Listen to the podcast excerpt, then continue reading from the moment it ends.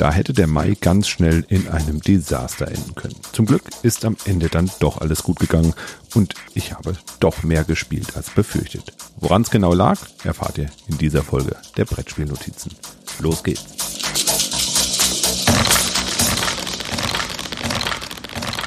Hi ho und herzlich willkommen zu einer neuen Ausgabe der Brettspielnotizen hier im Würfelmarker Brettspiel Podcast.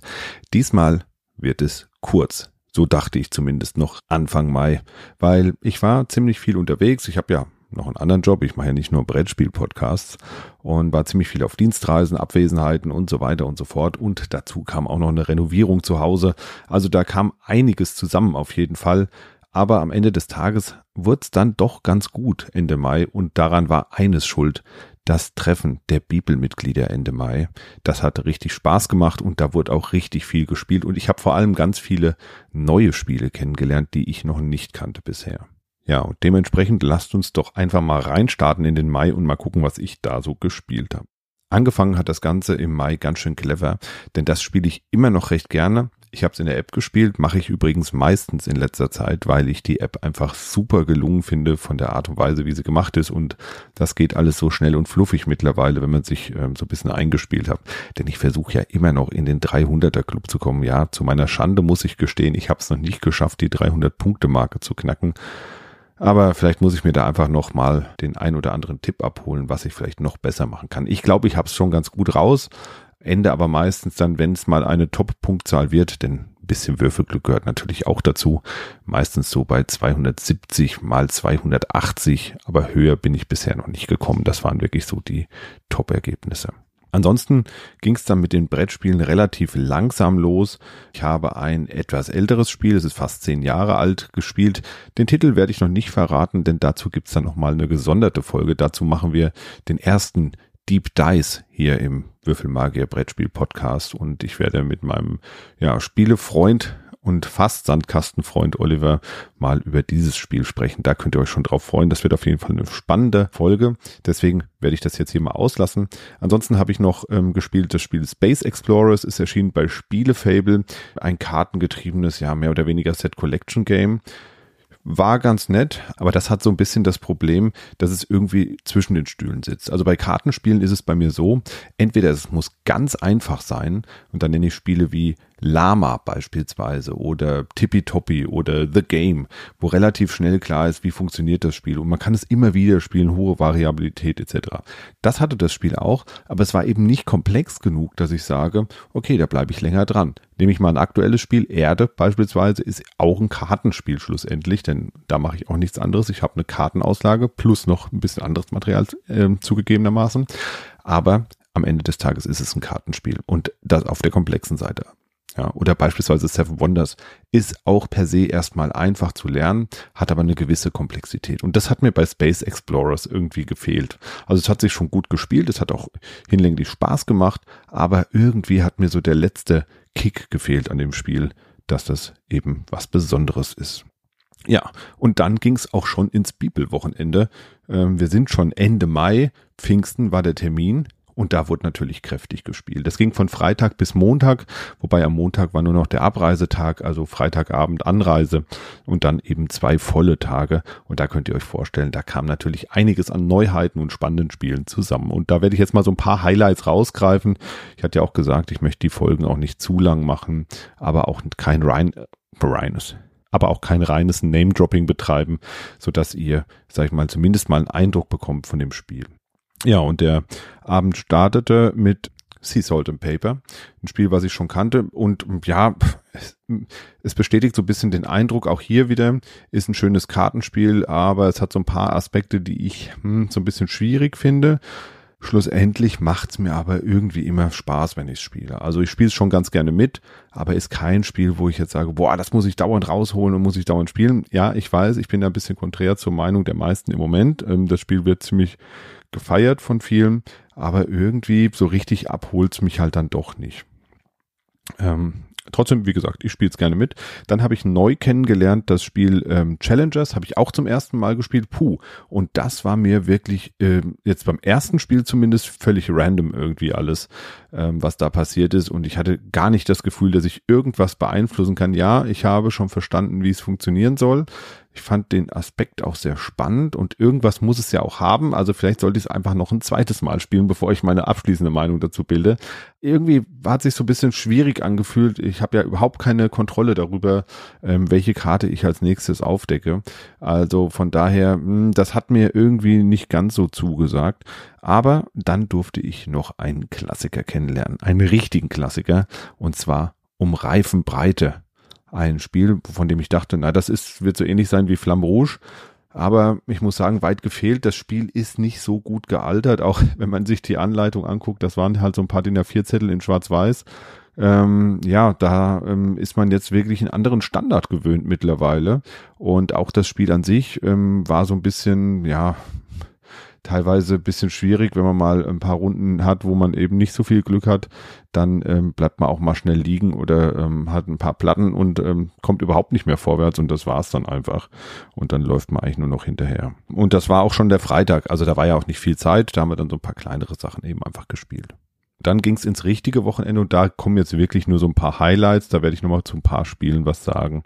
Ja, ein Spiel, was ich neu kennengelernt habe, ist Next Station London und das fand ich richtig gut, weil das ist so eine Art Flip and Write Game, also ich decke Karten auf und zeichne dann auf einem Plan meine U-Bahn-Strecken ein und das hat mir unglaublich viel Spaß gemacht, weil man zeichnet insgesamt vier verschiedene U-Bahn-Strecken, hat gewisse Ziele vorgegeben, die man erreichen möchte und ähm, möchte natürlich auch möglichst viele unterschiedliche Bezirke bereisen, aber auch gleichzeitig in einem Bezirk möglichst viele Stationen haben, weil das nochmal so ein Faktor ist, wie man mehr Punkte bekommt.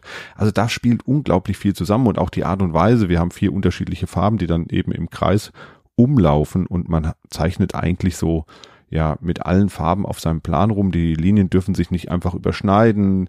Ja, es gibt noch gewisse andere äh, Vorgaben und Ziele, die man erreichen kann. Also das hat mir unglaublich viel Spaß gemacht, dieses äh, U-Bahn-Netz zu zeichnen. Und ähm, es spielt sich relativ schnell. Ich würde mal sagen, so 20 bis 30 Minuten maximal. Und wenn es dann alle können, dann geht's wirklich in 20 Minuten. Und ja, also ich war echt begeistert und es hat mir echt Spaß gemacht. Und irgendwie hat es auch ähm, den Anschein gehabt, als wäre es einfach nochmal was Neues in dem Bereich Flip and Write, was so bisher noch nicht da war. Dann habe ich neu kennengelernt das Spiel Erde. Das hat es auch direkt in meine Sammlung geschafft, weil ich es so toll fand und weil es so viel Spaß gemacht hat.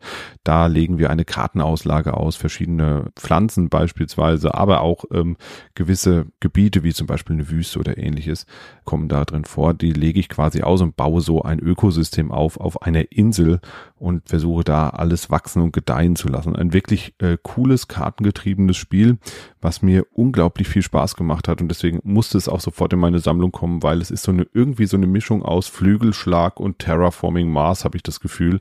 Also irgendwie kommen da Vibes von diesen beiden Spielen an. Das hat mir wirklich super gefallen, weil es halt auch ganz viel Variabilität drin hat. Ähm, also da wird kein Spiel sein wie das andere. Es gibt unterschiedliche Wertungen.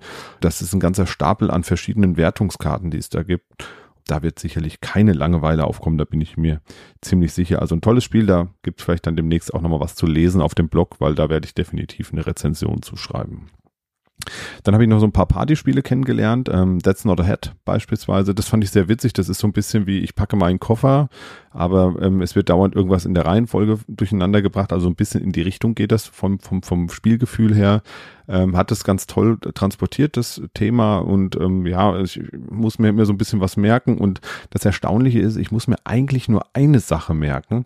Und es ist wirklich erstaunlich, wie schwer einem das fallen kann und wie schwer einem fällt manchmal eine einzige Sache zu merken. Das zweite Partyspiel war Fun Facts. Das fand ich nicht ganz so gut. That's Not a Head fand ich irgendwie witzig, weil es halt auch einen immer so ein bisschen fordert. Bei Fun Facts geht es darum, die anderen Personen einzuschätzen. Also man hat dann sowas wie, ähm, guckt gerne Horrorfilme beispielsweise und ähm, man muss dann eine Zahl aufschreiben von 0 bis 100 ja, also 100 ist, guckt eigentlich nichts anderes außer Horrorfilme und dann äh, muss man sich quasi da sein, sein Plättchen einordnen. Ne? Irgendjemand fängt an, legt sein Plättchen hin, da muss ich schon mal einordnen, okay, gucke ich jetzt äh, mehr Horrorfilme oder weniger Horrorfilme als die Person, die als erstes ihr Plättchen gelegt hat.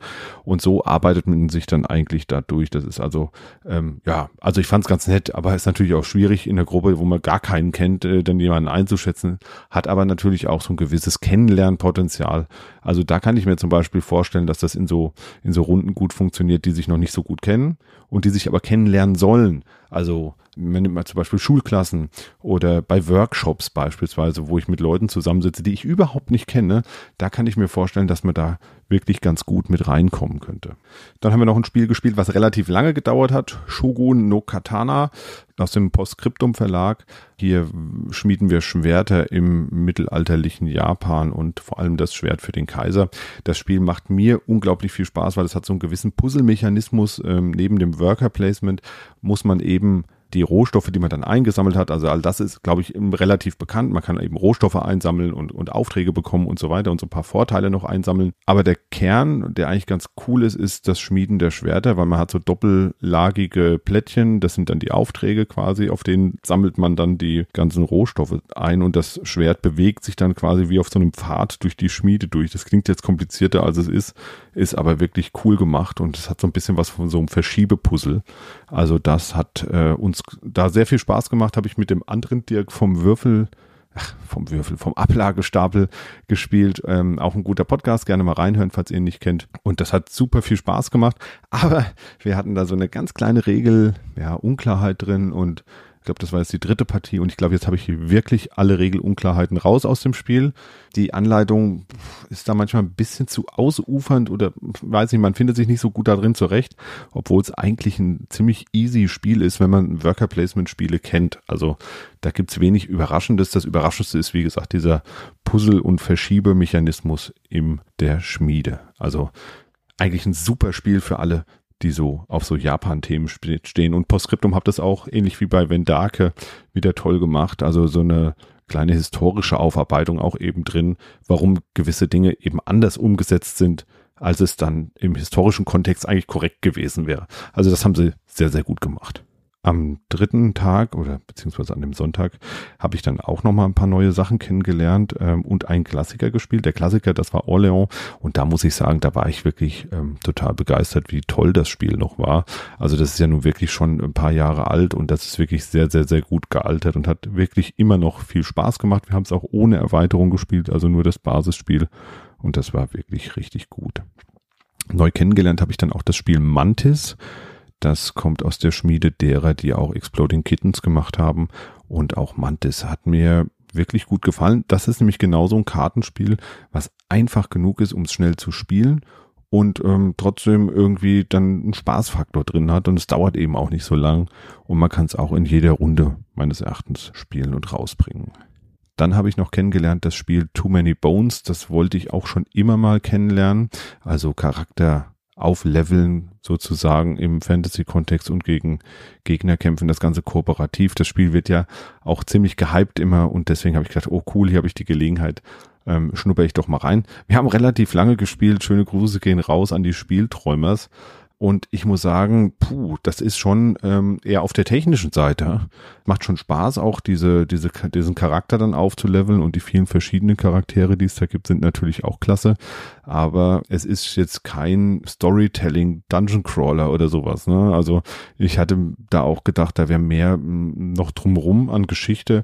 Aber es ist per se erstmal relativ ähm, auf den Charakter beschränkt, den man eben steuert und die Kämpfe sind äh, ziemlich ja technisch abgehandelt, ehrlich gesagt, mit den Pokerchips und so. Also mh, hm, das hat mich erstmal nicht so richtig abgeholt, obwohl ich ja Fantasy-Spiele grundsätzlich gut finde. Aber insgesamt war es trotzdem gut und es hat auch irgendwie Spaß gemacht. Ich kann es noch nicht so richtig einordnen. Ich glaube, ich würde es gerne nochmal spielen, bevor ich mich dazu entscheide, wirklich das viele Geld auszugeben. Genau. Und ansonsten, ja, waren noch so ein paar Sachen dabei, wo ich sage, äh, habe ich jetzt auch mal kennengelernt. Also Fantastische Reiche zum Beispiel habe ich auch zum ersten Mal gespielt, fand ich auch ganz gut. Würde ich auch immer gerne mitspielen, aber ist jetzt nichts, wo ich sage so, oh, da habe ich die Runde, die optimale Runde für oder so. Hm, weiß ich auch noch nicht so recht. Ähm, sollte ich vielleicht auch noch mal spielen. Da war auch gleich die Erweiterung mit drin.